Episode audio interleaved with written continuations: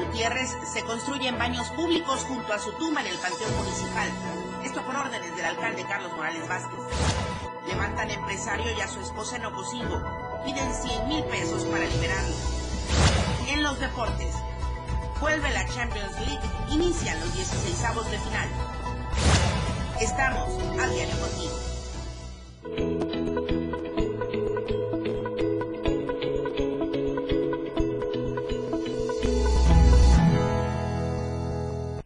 Mañana de martes 13 de febrero del 2024. Muy buenos días. El clima cambiante, por lo menos aquí en Tuxtla Gutiérrez. Las temperaturas nuevamente han descendido. Abríguese por las mañanas. Así como es nuestro Tuxtla, seguramente al ratito habrá un poquito de calor. Y en la tarde-noche nuevamente refresca. Así es que hay que tener eh, el abrigo al alcance porque los grupos vulnerables son los que debemos tener con mayor cuidado. Niños menores de 5 años, adultos mayores y también nosotros que nos exponemos a salir y entrar de lugares cerrados, hay que tener cuidado con las enfermedades respiratorias. Además de que estos fuertes vientos han propiciado pues que con las quemas, los incendios, haya mucha contaminación el día de hoy, así que también tomen las precauciones necesarias por salud, usar el cubrebocas. El día de hoy tenemos a través de nuestras redes sociales, Facebook, X, Instagram, YouTube, TikTok, eh, la invitación para que usted eh, se ponga en contacto con nosotros, nos comente, nos comparta con el hashtag alto a revanchas políticas. ¿Por qué? Porque parece que eso está sucediendo en el Panteón Municipal de Tuxtla Gutiérrez, en este panteón tan tradicional para nosotros los tuxlecos, donde hay tumbas de personajes de nuestra historia político-social que están descansando ahí con sus restos, pero que ahora resulta que se están construyendo baños públicos y pues lamentablemente se está para algunos faltando el respeto. Familiares ya han comentado, es el caso de Julio Sabines, quien ya dijo que está en total desacuerdo con esta construcción de baños públicos en el Panteón Municipal, pues a instrucción del presidente municipal Carlos Morales Vázquez. Bueno, ya nos puso Charlie las imágenes, muchas gracias Charlie. Voy a comenzar con esto, ahorita seguimos con, con todo lo demás. Voy a comenzar con esto. Usted, eh, pues seguramente ha visitado el Teatro Emilio Rabaza, ha visitado el Zoológico Regional Miguel Álvarez del Toro, el Museo Regional de Chiapas, el edificio de la Plaza de las Instituciones, seguramente ¿Cuántas veces hemos pasado por el Boulevard Belisario Domínguez? Incontable, ¿verdad? Las instalaciones de la Feria Chiapas, el edificio Plaza, la remodelación de la Catedral de San Marcos, el Palacio Municipal de Tuxtla Gutiérrez, el Congreso del Estado, en fin, ¿cuántas obras realizó Juan Sabines Gutiérrez, el ex gobernador? En los años ochentas, de hecho esta memoria histórica que parece que es muy corta en el ayuntamiento de Tuxtla Gutiérrez, actualmente encabezado por Carlos Morales Vázquez, porque se ha puesto en marcha una obra donde se colocan los baños de tal manera que tapan el acceso a la tumba de quien fuera hermano del poeta Jaime Sabines. Esta acción fue denunciada por el magistrado Julio Sabines, quien la calificó no solo de ignorancia política, sino de un revanchismo ridículo que pretende menoscabar la memoria de un gobernante clave para explicar la evolución sociopolítica del Estado en los últimos 50 años. Sobre estos hechos, Julio Sabines pidió a los tuxlecos defender su memoria histórica, en este caso, pues la última morada de un político al que todavía se le nombra, al que aún se le recuerda, sí, efectivamente. Entonces, pues la pregunta del día de hoy, ya que entramos a detalle, es, ¿qué opinas de la construcción de estos baños públicos en estas condiciones junto a la tumba del ex gobernador Juan Sabines Gutiérrez? Sí, efectivamente, la construcción de baños públicos es benéfica, pero habría que checar los planes y las estrategias para poderlo colocar en un lugar, pues, en mejores condiciones y más adecuado. Así es que ahí está para que usted nos comente durante la transmisión de M Diario. Cuando usted le da clic a la transmisión, ahí le aparece esta pregunta y usted únicamente puede contestar para que interactúe con nosotros de lleno. Así es que alto a las revanchas políticas, citando a lo que dijo Julio Sabines respecto a esta situación que proviene desde el Ayuntamiento de Tuxtla Gutiérrez, encabezado por Carlos Morales Vázquez. Ahora sí, vamos de lleno con las temperaturas. El clima en Diario TV Multimedia. Tuxtla Gutiérrez, 28 grados podría ser la máxima, 16 grados la mínima. San Cristóbal, 21 grados la máxima, 8 grados la mínima. Comitán, 26 grados como máxima, 12 grados como mínima. Tapachula, 35 grados podría ser la temperatura máxima, 22 grados la temperatura mínima. Palenque, 26 grados como máxima, 17 grados como mínima. Así estarán oscilando, principalmente en las eh, ciudades eh, de nuestra entidad. Vamos a seguir con temas del ayuntamiento. ¿Qué es lo que está sucediendo con SMAP? Se ha especulado que es la caja chica del ayuntamiento. Alejandra Domínguez nos comenta al respecto.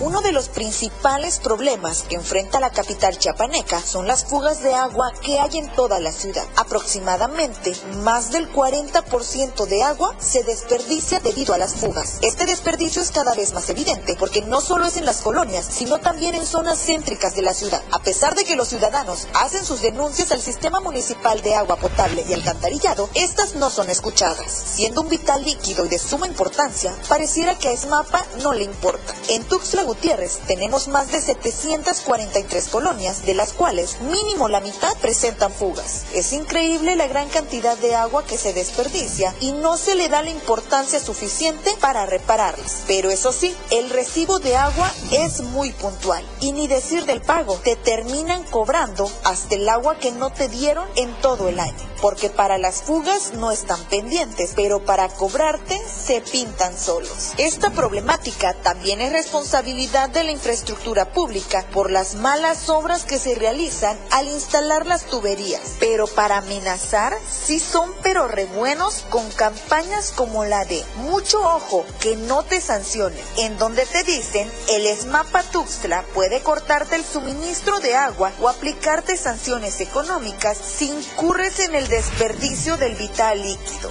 ¿Bajo qué condiciones? Flotadores que por la presión del agua rebalse el tinaco y se riegue de manera constante el agua. Fugas de agua al interior de los domicilios. Como dice la frase, el buen juez por su casa empieza. Para Diario Media Group, Alejandra Domínguez. Yo le sugiero que revise su recibo de agua y que valore realmente, haga el comparativo de los que le han llegado en los últimos meses y usted seguramente notará la diferencia y con el mismo consumo. Vaya, también ahí hay que tomarlo en consideración. Hablando de eh, situaciones irregulares al interior de los ayuntamientos, hay un grave problema de contaminación en Cacahuatán. De esto nos comenta Valeria Córdoba. Hola, Tapachula.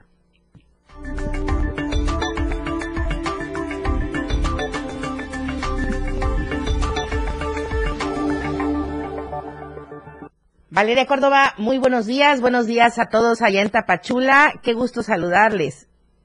Hola Lucero, muy buenos días para ti y para toda la audiencia. Igualmente les saludamos con mucho gusto desde la bella perla del Soconusco, en donde tenemos bastante información el día de hoy, justamente sobre todo el tema que acabas de adelantar, pero en unos momentos más iremos a esa información. Empezamos con noticias nuevamente de la nota roja. Lamentablemente la violencia y la inseguridad continúa creciendo en esta zona fronteriza y es que el día de ayer una persona aproximadamente de cinco años de edad vida en el camino de terracería al ejido Reimundo Enríquez aquí en Tapachula.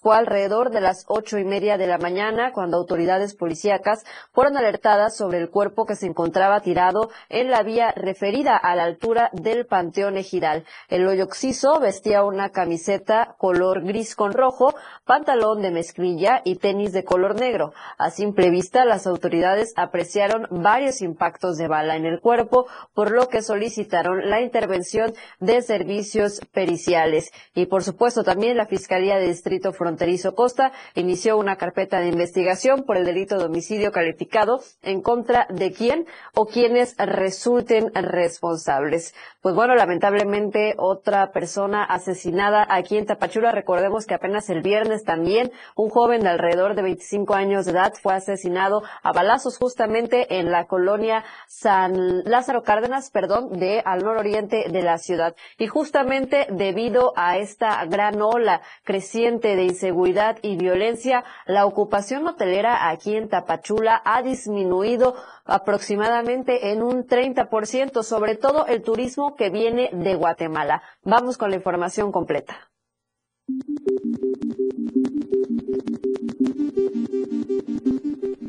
Debido a la ola de inseguridad que se ha registrado en los últimos días en Tapachula, la ocupación hotelera ha decaído, dejando graves afectaciones a la economía de la región.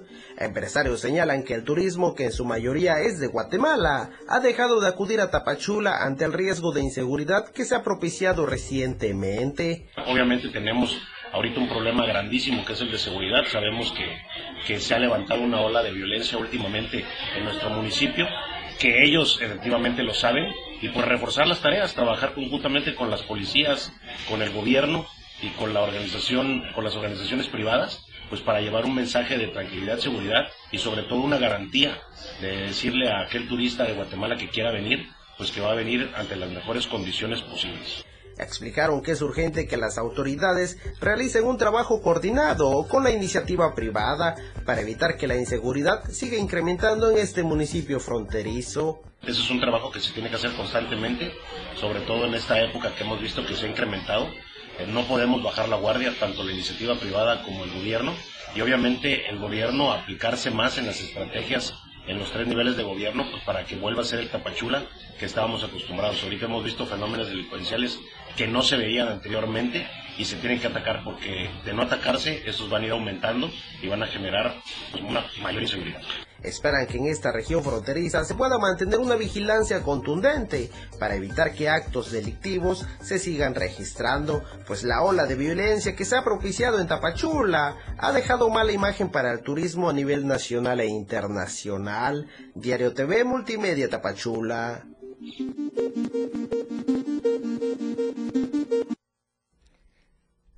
Valeria, desafortunadamente es algo que está sucediendo no solamente en Tapachula, en la zona Costa Soconusco, en diferentes puntos de la entidad por esta situación que se ha dicho por parte de, quienes habitan estos municipios, pues prevalece la inseguridad, ¿no? Es correcto, Lucero, así es. Y pues ya como pudimos escuchar y ver también, pues está afectando al sector hotelero, del cual dependen muchísimas familias, sobre todo aquí en Tapachula. Muy lamentable. Y vamos a regresar con más información contigo, Valeria. Vamos al corte, te pido de favor nos quedemos conectadas. Por favor, quédese con nosotros también a través del 97.7 y del 103.7 de FM en la radio del diario. Son las 8 de la mañana con 14 minutos. Volvemos. AM Diario, Lucero Rodríguez. En un momento, estamos de regreso. Las 8 con 14 minutos.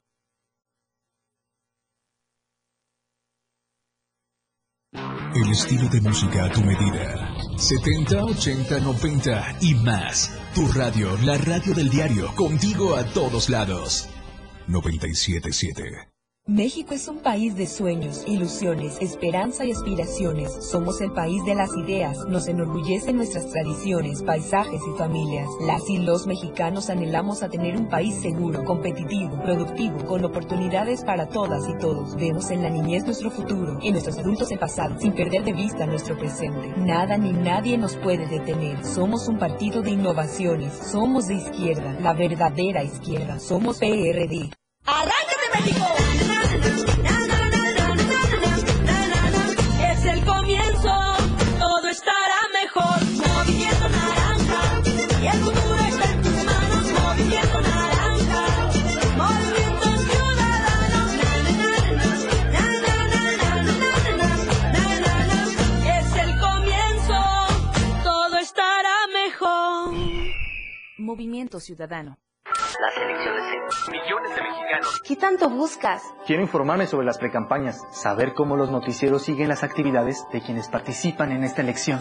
Para eso está el monitoreo del INE y la Universidad Autónoma de Nuevo León. En monitoreo2024.ine.mx está todo. ¿Cuánto dura la información? ¿Cómo se presenta? Si cuenta con perspectiva de género e incluso si se enfoca en las propuestas o temas personales. Tu decisión es importante para México. INE. El Tribunal Electoral del Estado de Chiapas es un organismo constitucional autónomo que garantiza los derechos político-electorales de la ciudadanía, candidatas y candidatos independientes, asociaciones y partidos políticos, entre otros. Como máxima autoridad, analiza y resuelve los medios de impugnación que recibe antes, durante y después de un proceso electoral, basándose en los principios de certeza, legalidad, imparcialidad, transparencia, objetividad, interculturalidad y paridad de género. Tribunal Electoral del Estado de Chiapas. Lucero Rodríguez ya está de regreso para informarte en AM Diario.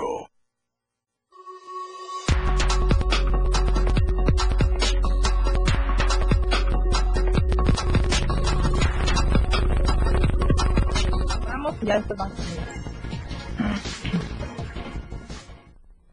Estamos de regreso en AM Diario. Valeria Córdoba, seguimos contigo con esta contaminación en Cacahuatán.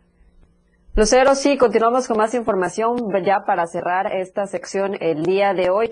Nos trasladamos al municipio de Cacahuatán y es que ahí habitantes del ejido Rioja, ubicado pues en esta localidad, tienen un serio problema de contaminación debido a que no cuentan con el servicio de recolección de basura.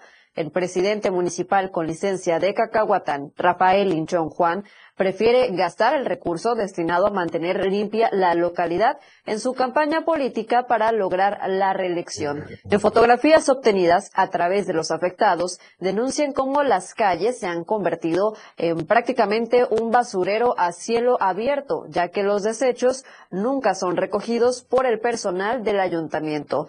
Botellas de plásticos, restos de comida e incluso papel higiénico usado se encuentran apilados en las montañas de basura que afectan la salud de los lugareños y también asimismo del ecosistema. Los pobladores exigen al alcalde con licencia que en lugar de estar preocupado por lograr su reelección, atienda esta problemática generada ya desde hace pues varios años atrás. Y efectivamente para los que nos están sintonizando a través de las plataformas digitales, pues podemos ver ahí cómo están las grandes montañas de basura eh, al lado de la calle. Para los que nos sintonizan en la radio, pues también este les describo la imagen es muchísima basura la que se encuentra eh, a estos costados de las calles de la carretera. Pues esperamos que efectivamente el alcalde con licencia atienda esta problemática antes de buscar pues seguir en el puesto político que ahorita pues se encuentra eh, con licencia. Regreso contigo, Lucero. Estamos pendientes de más información aquí en el Soconozco.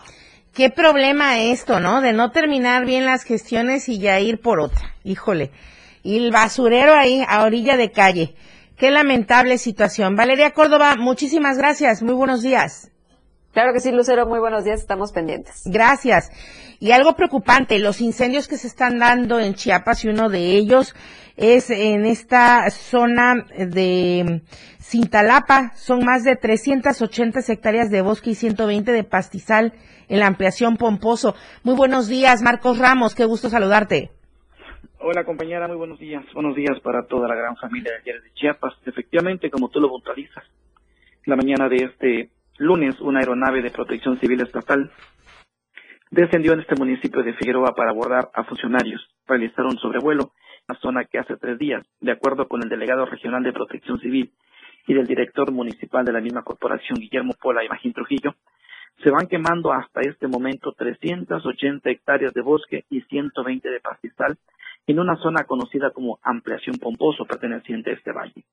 Dijo el funcionario estatal que después del reconocimiento aéreo, un aproximado de 65 combatientes estarían trabajando a marchas forzadas en coordinación con las brigadas comunitarias y demás dependencias para sofocarlo. Magín Trujillo, por su parte, aseguró que este incendio fue provocado por la mano del hombre, ya que aunque han pedido con los comisariados ejidales que estén muy atentos para evitar que los productores realicen quemas sin previo aviso, este tema no ha sido superado y este incendio forestal se debió precisamente al descuido humano. El delegado regional dice que están trabajando con el área de catastro y que con solo verificar las coordenadas ya identifican quién fue el responsable de este incendio la autoridad competente se encargará de fincarle responsabilidades. Pidió también al funcionario estatal a todos los dueños de predios que hace años que no se acuerdan de limpiarlo, a que por favor lo hagan, porque si no, serán acreedores a una falta una multa administrativa. Por la mañana, vía telefónica, platiqué con el director de Protección Civil y me comentan que ya el incendio está en un 95% de, de sofocado que se, se cree que hoy quede liquidado. Es lo que informamos del municipio de Cintalapa. Compañera, muy buenos días. Y ojalá que así sea, Marcos Ramos. Muchas gracias. Muy buenos días. Bueno, justamente ayer también le comentábamos de este incendio que consumió alrededor de una hectárea de bosque en una propiedad privada. La tarde-noche del domingo, más de cuatro horas se llevaron en sofocar este incendio allá en San Cristóbal. Pero no solo es eso porque comentarle que de acuerdo a información emitida por Protección Civil, actualmente se combaten cuatro incendios más. Eh, uno se ubica en el Parque Nacional Cañón del Sumidero, paraje Ejido Nuevo Bochil, se tiene un 50% de control eh, de manera preliminar. Se cuenta con una afectación de 40 hectáreas de hojarasca, eh, 40 hectáreas de pastizal. Hay una fuerza tarea de 59 elementos de protección civil, eh, también de la Comisión Nacional Forestal y de la Comisión Nacional de Áreas Naturales Protegidas. Y en este predio de El Pomposo, como bien decía ya Marcos Ramos, se comenta que hay más del 90% eh, pues ya de control de este incendio son 410 hectáreas afectadas. Entonces, esto es lo que está sucediendo en estos momentos en nuestro estado de Chiapas. Es una conjugación de muchas cosas, el clima, el descuido, en fin, hay que, lo que esté en nuestras manos, de verdad, debemos considerarlo porque si no, también hay un reglamento y hay multas que ya dijo Protección Civil que impondrá. Voy con ustedes. Hola, Palenque. Hola Palenque. Hola Palenque. Hola Palenque. Hola Palenque. Hola Selene Lazos. Muy buenos días con la información. Hola, ¿qué tal Lucero? Muy buenos días, un gusto saludarte esta mañana de martes, bastante fresca y lluviosa aquí en Palenque y es que bueno, se espera que en las próximas horas eh, siga aumentando la lluvia. Eh, déjame decirte la información que aconteció precisamente el día de ayer y es que bueno, se empezó a realizar el, cor el corredor del viernes artesanal, esto pues para apoyar a, a los emprendedores que se dan cita precisamente los viernes en el corredor turístico Hidalgo como parte de las celebraciones del Día del Amor y la Amistad que se estará celebrando este miércoles 14 de febrero y en apoyo precisamente a los emprendedores de artesanos se instaló este lunes el viernes artesanal sobre el andador turístico de la avenida Hidalgo en el centro de la ciudad, el cual por motivo de estas celebraciones pues estará llevando a cabo toda esta semana. En este viernes artesanal, eh, precisamente los artesanos de esta ciudad tienen la oportunidad de exponer y vender todas las artesanías que ellos mismos elaboran y que presentan la cultura y tradiciones de este pue bello pueblo mágico. Por su parte, los emprendedores tienen la oportunidad de vender y mostrar los productos que ellos mismos elaboran o comercializan en sus pequeñas empresas.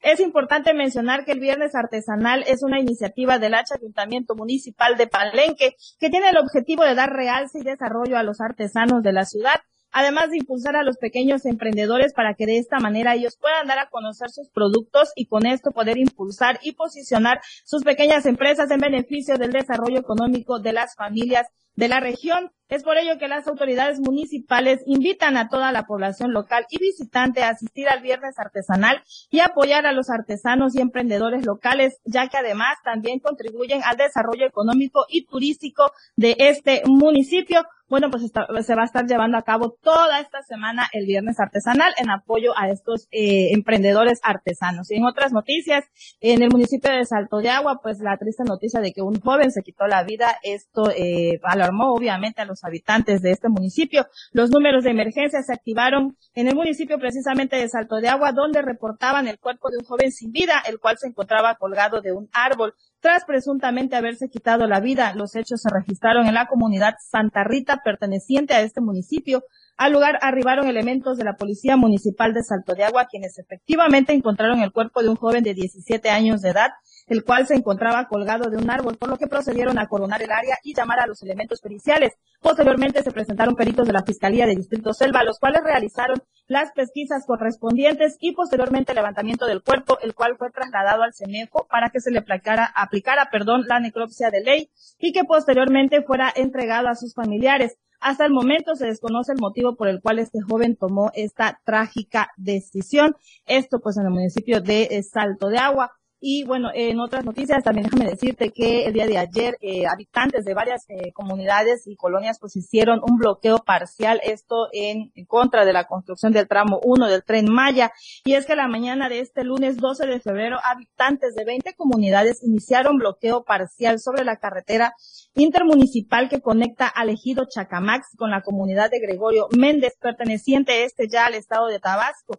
Este bloqueo lo realizaron como protesta en contra de los responsables del tren Maya, Sedena y Fonatur, quienes han hecho caso omiso a la demanda de las localidades, quienes piden que se rehabiliten 22 kilómetros de carretera de pavimentación que se destruyó con el constante tráfico de unidades pesadas que trabajaron en la obra del tramo 1 del tren Maya, la cual está a cargo de la empresa Mota en Gil. Actualmente la obra está en su etapa final y los campesinos temen que se vaya la empresa y deje la carretera en total destrucción, por lo que hacen un llamado a Sedena y otras dependencias federales para que den pronta solución, ya que de lo contrario las localidades podrían llevar acciones más radicales, por lo que durante la tarde pues se retiraron estas comunidades, volviendo a abrir el paso sobre dicha vía carretera. Es importante hacer mención que el presidente de México, Andrés Manuel López Obrador, dio a conocer en su conferencia mañanera, luego de que le expusieran estos temas de las carreteras dañadas, que será la Sedena la que se encargue de la reparación y rehabilitación de las carreteras que han sido deterioradas por los trabajos de construcción del tren Maya. Y pues ahí, como podemos ver en las imágenes, bueno, eh, después de esta, eh, de este bloqueo parcial, pues estas personas se retiraron a sus comunidades. Bueno, y de verdad que tienen toda la razón. Eh, se destruyó su paso y no solamente el paso de ellos. Es eh, un pueblo mágico donde la gente llega y además están haciendo una obra, se supone para el impulso de esta región, de nuestro estado de Chiapas también obviamente, y entonces si no tenemos una buena vía que nos conduzca hacia estos lugares con las nuevas obras, pues todo viene hacia abajo de nuevo. Muchísimas gracias, Elena Lazos. Estamos eh, pues pendientes de lo que responda la instancia encargada de rehabilitar ese tramo carretero. Muchísimas gracias. Muy buenos días. Así es, Lucero, estaremos al pendiente de la información. Gracias, excelente martes. Nos vemos y nos escuchamos mañana. Claro que sí, muy buenos días. Son las 8 de la mañana con 29 minutos. Vamos al corte, pero regresamos con la información deportiva. AM Diario, Lucero Rodríguez. En un momento, estamos de regreso. 97.7. La radio del diario. Más música en tu radio. Lanzando nuestra señal desde la torre digital del diario de Chiapas, Libramiento Sur Poniente 1999. 97.7. Desde Tuxtla Gutiérrez, Chiapas, México. XHGTC, la radio del diario. Contacto directo en cabina 961-612-2860. Escúchanos también en línea. www.laradiodeldiario.com 97.7, la radio del diario. Más música en tu radio. Hay veces que vale la pena recordar el pasado, mirar tu hogar y pensar en el partido que te apoyó para tener tu casa propia. Observarte, gracias a que educación gratuita. Y reflexionar que México vivió mejores épocas, aun cuando algunos decían que estábamos mal. Hoy, vale la pena mirar al pasado para recordar que el PRI sí te apoya. PRI. Con los votos de los diputados y senadores del Partido Verde, se logró la mayoría para aprobar la reforma constitucional que garantiza que los programas sociales del presidente López Obrador sean un derecho permanente. Y año tras año los diputados del Verde votan para otorgar recursos para la pensión universal de adultos mayores, el apoyo al programa Jóvenes Construyendo el Futuro, las becas bienestar para todas las familias con hijos en educación básica y la beca universal para estudiantes de preparatoria. La 4T también es verde. Partido Verde. Este domingo a las 10 de la noche, la hora nacional viene llena de sorpresas. El cielo se encendió. Tendremos a Gabriel Basurto contándonos una historia de horror llamada La memoria fragmentada de los terrícolas. Y eso no es todo. Vamos a platicar con María Daniela y su sonido láser. Además tendremos música, noticias y todo lo que necesitas para cerrar tu semana con broche de oro. No te lo puedes perder. Leonora y Chat te esperamos este domingo a las 10 de la noche en la hora nacional. Esta es una producción de RTC de la Secretaría de Gobernación. Gobierno de México. ¿Sabes dónde está el IFT? Aquí. Aquí. Aquí, contigo, y en todos los lugares donde se utilizan las telecomunicaciones y la radiodifusión.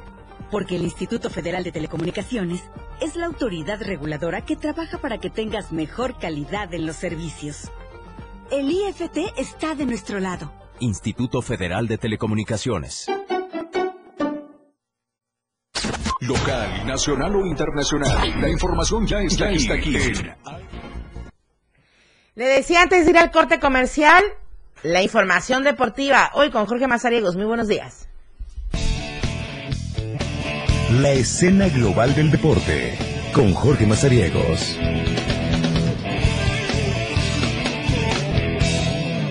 ¿Qué tal? Qué gusto saludarlos. Bienvenidos a la información deportiva. Este martes 13, oye, muy eh, de superstición para algunos quizá, martes 13, de buena suerte para otros. Bueno, ya dependerá usted cómo tome la vida y por supuesto estas situaciones. Bueno, vamos a la información deportiva. Le parece, arrancamos con el voleibol porque este fin de semana quedó formalmente inaugurado el torneo de liga que llevará por nombre Francisco Javier Escobar Cisneros, que está convocando la Liga Oficial Municipal de voleibol en Tuxtla Gutiérrez, Alfredo Ovilla Martínez, mejor conocida como la Liga OMA.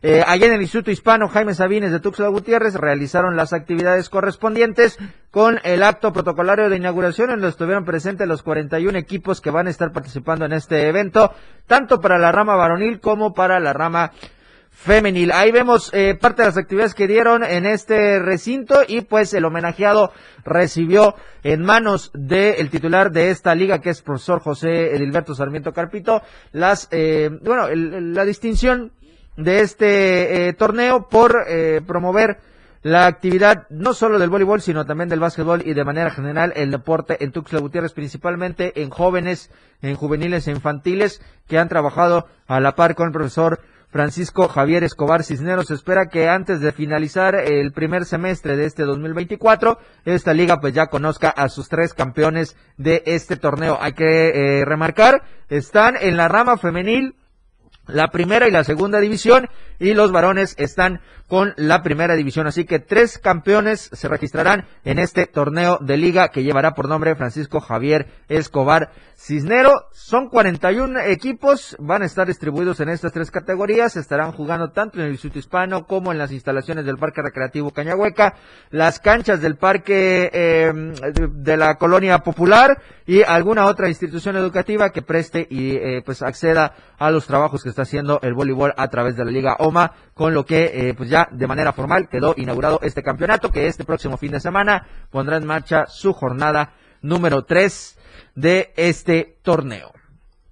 Quienes también le han dado seguimiento a las categorías infantiles y juveniles son precisamente el Tocho Bandera y este fin de semana quedó formalmente ya inaugurado también el eh, circuito infantil de Tocho Bandera en Chiapas. Jorge Adrián Figueroa, presidente de este circuito, pues bueno, ya había externado eh, primero en la remontada, posteriormente en una conferencia de prensa que este evento, este proyecto está por primera vez en las instalaciones del Estadio Samuel León Brindis de Tuxtla Gutiérrez, que tiene con responsabilidad la Asociación Chapaneca del Fútbol Americano y que esperan que en 12 semanas, aproximadamente eh, dos meses, eh, dos meses y medio, puedan cumplir con eh, todo el proceso de la etapa regular y posterior ya cumplir con los playoffs, es decir, ya en busca de los campeones. Están las categorías under 8, under 10, under 12 y under 14 que van a estar activas en este eh, circuito de Tocho Bandera. El fin de semana estuvieron con los primeros movimientos allá en el emparrillado del Samuel León Brindis, estuvieron Tucanes, estuvo Zorros, estuvo Dream Team, estuvo Marlines, eh, estuvieron eh, Cañoneros también activos el fin de semana. Fueron seis juegos en total los que se dieron en una tarde soleada, calurosa en Tuxtla Gutiérrez, pero que permitió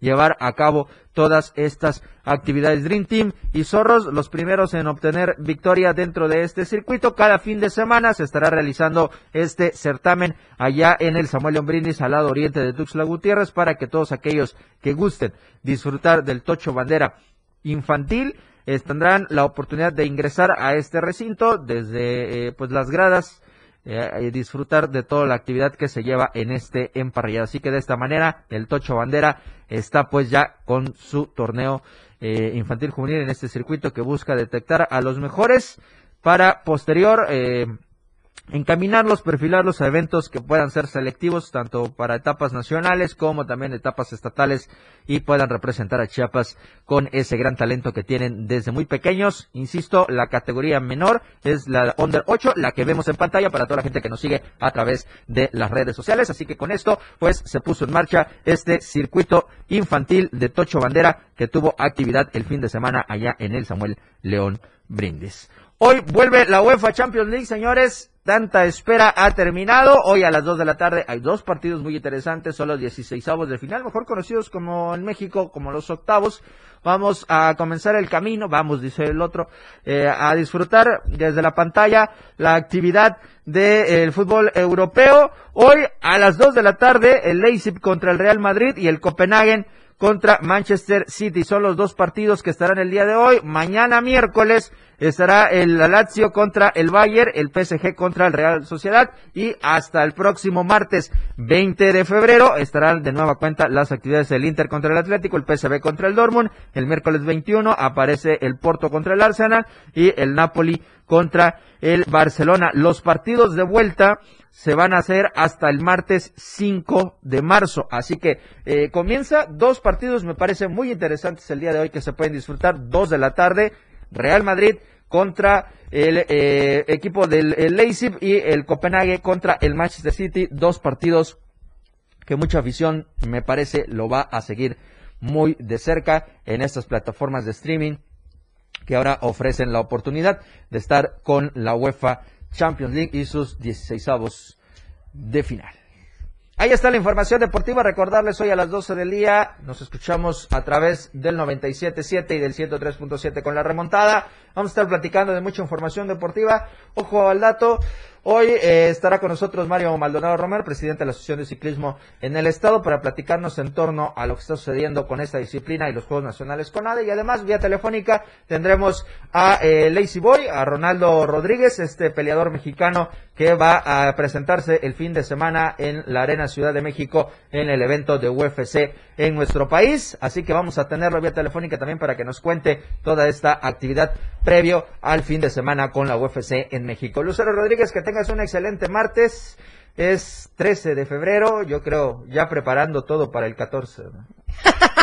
aquí, se aquí, aquí se respira el amor, mira, ya está todo, el amor y la amistad, ya está todo aquí ¿Cuánto amor, ambientado, cuánto amor en esta cabina. Oye, pero yo creo, quiero pensar que tú ya estás listo para el obsequio con tu esposa, yo creo que Sí, ya rompimos el Se lo merece. Rompimos el cochinito. Se lo merece. Rompimos el cochinito, ya está todo, ya únicamente para que no voy a decir qué, pero ya está todo listo para que cuando, como 12 de la noche, haya el primer regalo. Ok, Jorge Mazariegos, muchas gracias, que la pases muy bien el día de mañana y todos los días de la semana. Gracias, buenos días.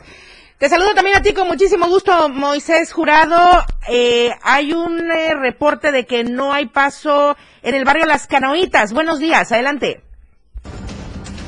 El reporte vial con Moisés Jurado.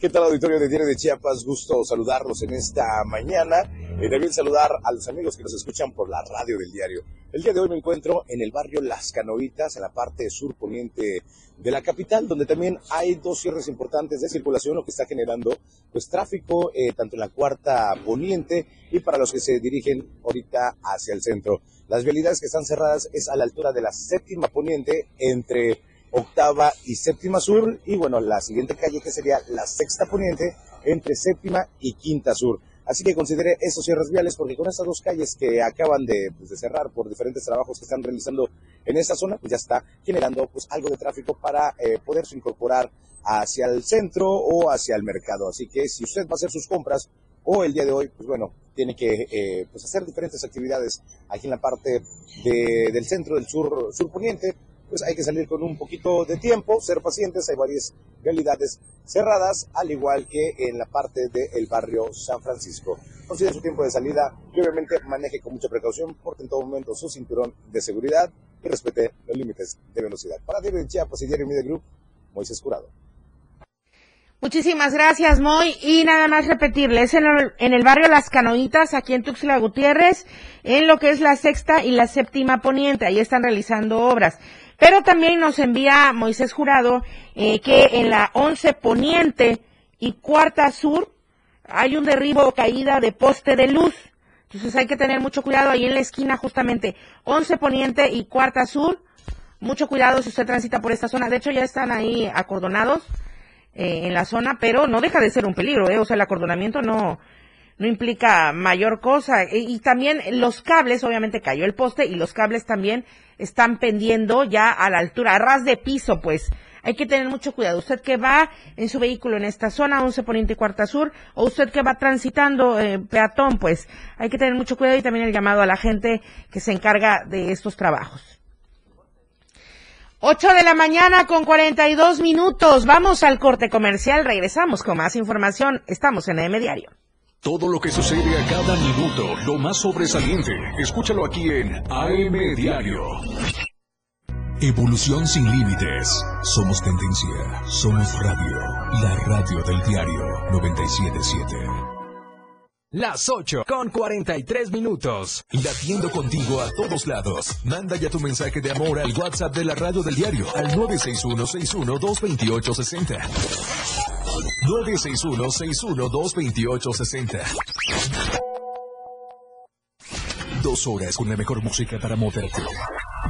Escúchalo en Radio Mix 977. De 9 a 11 de la noche todos los viernes y sábados por la frecuencia de 97.7 FM. Radio Mix, la radio del diario. Moviéndote a todos lados. Entrevistas, invitados, música y mucho cotorreo. El show del patrón. Escúchalo de lunes a viernes de 4 a 5 de la tarde. Es un completo despapalle. Pásate una tarde muy amena con El Show del Patrón. Algo fuera de serie. Por esta frecuencia, 97.7 FM, la radio del diario. En cada momento, en cada segundo, minuto y hora, las noticias siempre le acompañan. Y Chiapas al cierre le presenta las noticias más sobresalientes del día. Chiapas al cierre, de lunes a viernes de 7 a 8 de la noche, con Efren Meneses por la radio del diario 97.7. Contigo, a todos lados. El juego aún no termina, la competencia es a cada momento más intensa. La remontada, un espacio para los deportes. Escucha a Jorge Mazariegos y Eduardo Solís de lunes a viernes de 12 a 1 de la tarde. La remontada. Nada se queda igual. La jugada continúa. El resultado del juego hasta el final. La remontada. Por esta frecuencia. El 97.7 FM. La radio del diario. Ahora las noches de lunes a jueves se disfrutan más en compañía de Moisés Jurado. Disfruta de la mejor música de ayer, hoy y siempre, en punto de las 9 de la noche en Las Inolvidables de la Radio del Diario, contigo a todos lados.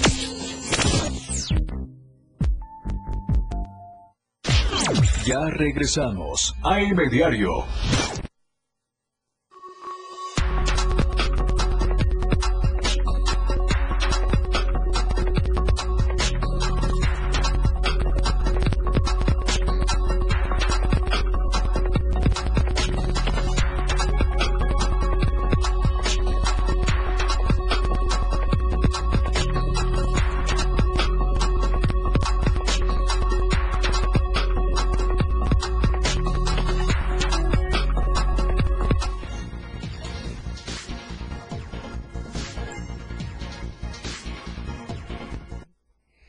Estamos de regreso en AM Diario contigo, Luis Carlos Silva, con la información nacional hasta la Ciudad de México. Muy buenos días. Muy buenos días, Lucero. Gracias. Un cordial saludo para ti y los amigos del auditorio.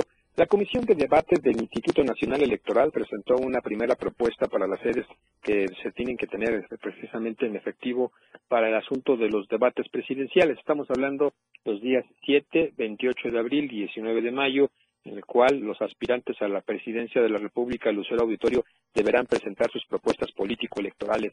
Temas muy importantes como seguridad, empleo, vivienda, salud, así como economía, habrán de dirimirse en estos eh, debates que serán precisamente televisados y en, la, en el cual más de 100 millones de mexicanos que iremos a las urnas el próximo 2 de junio tendremos un panorama general de lo que está ocurriendo en México y sobre todo cuáles son las propuestas que cada uno de los candidatos, Claudia Sheinbaum por un lado con el oficialismo de Morena, el, el PT y el Partido Verde, por otro lado la aliancista eh, Gálvez con la propuesta del PRI, PAN y PRD y finalmente Jorge Álvarez Maínez, quien por Movimiento Ciudadano buscará ser el relevo del presidente Andrés Manuel López Obrador. La consejera Daniel Rabel apuntó que el informe presentado no incluye los costos de la renta de los inmuebles ni las necesidades para adaptarse a los debates, tomando en cuenta que, bueno, en el segundo debate, que sería el 28 de abril, los ciudadanos podrán enviar a través de pues, las redes sociales y a través de mensajes de texto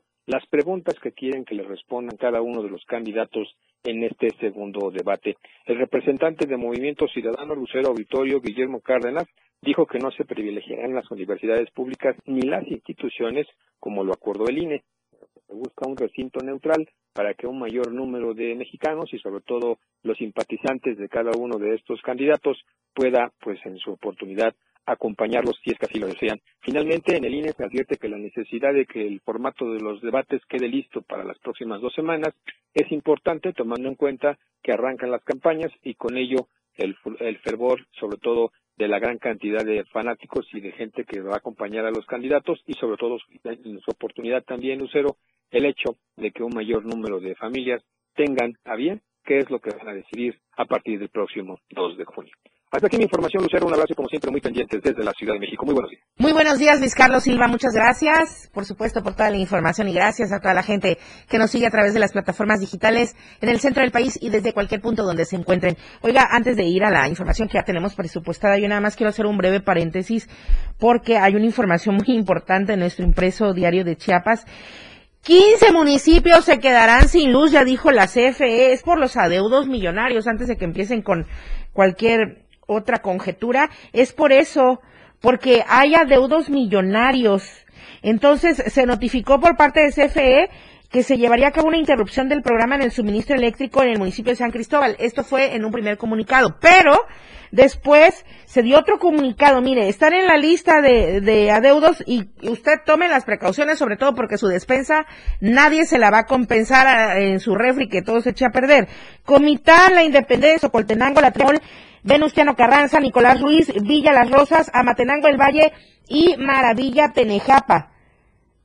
Eh, también eh, Teopisca, Frontera Comalapa, Ocosingo y Totolapa. Entonces, ya la CFE dijo a la gente, a los habitantes, tomen sus precauciones, no habrá luz, los dejarán sin luz por millonarios adeudos, les cortarán la luz. Y oiga también esto que mm, queda en la interrogante, ¿qué es lo que pasa? ¿Por qué no se aplican las sanciones? Siguen los espectaculares de Aquiles Espinosa, a pesar de que el IEPC ya dijo que habrá medidas cautelares, no se quitó la publicidad, ni el ayuntamiento de Tuxtla Gutiérrez ni Aquiles Espinosa toman en cuenta esto, hacen caso omiso. Donde también se dice hacen caso omiso es en la Procuración de Justicia. Eso dicen los familiares de Isis García. Ella, recordemos, falleció hace poco más de un mes en un accidente automovilístico y esto fue lo que comentaron en conferencia de prensa.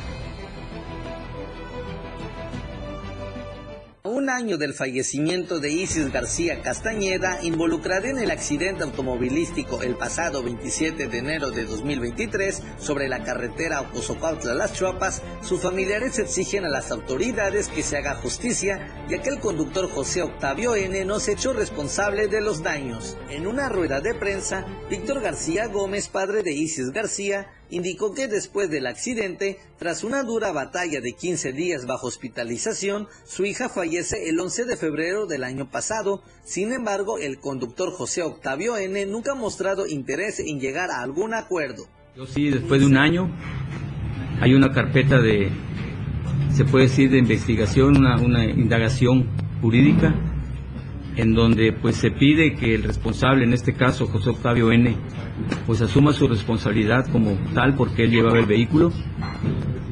Eh, como padre de familia, como papá de Isis, lo único que, que pido y pido es que el juez que lleve ese caso actúe conforme a derecho.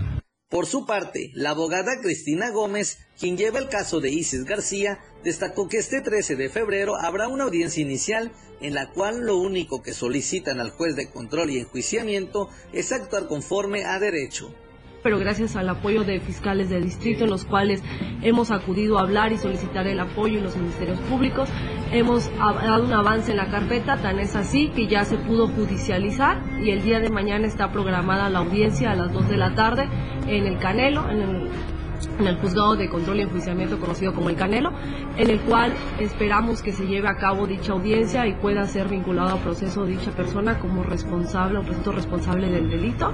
Pese a que existen dos peritajes que confirman que el presunto responsable del fallecimiento de Isis García es José Octavio N., los familiares temen a que haya posibilidad de tráfico de influencias. Para Diario Media Group, Carlos Rosales. Vamos ahora con don Luis Gordillo, la sección de arte y show en temas más agradables. Lucero, muy buenos días, amigas, amigos. Como siempre, un enorme gusto saludarles aquí desde el corazón de Chiapas para presentarles un resumen de lo que sucedió en el mundo artístico y cultural de nuestro estado este fin de semana. Disfrútenlo.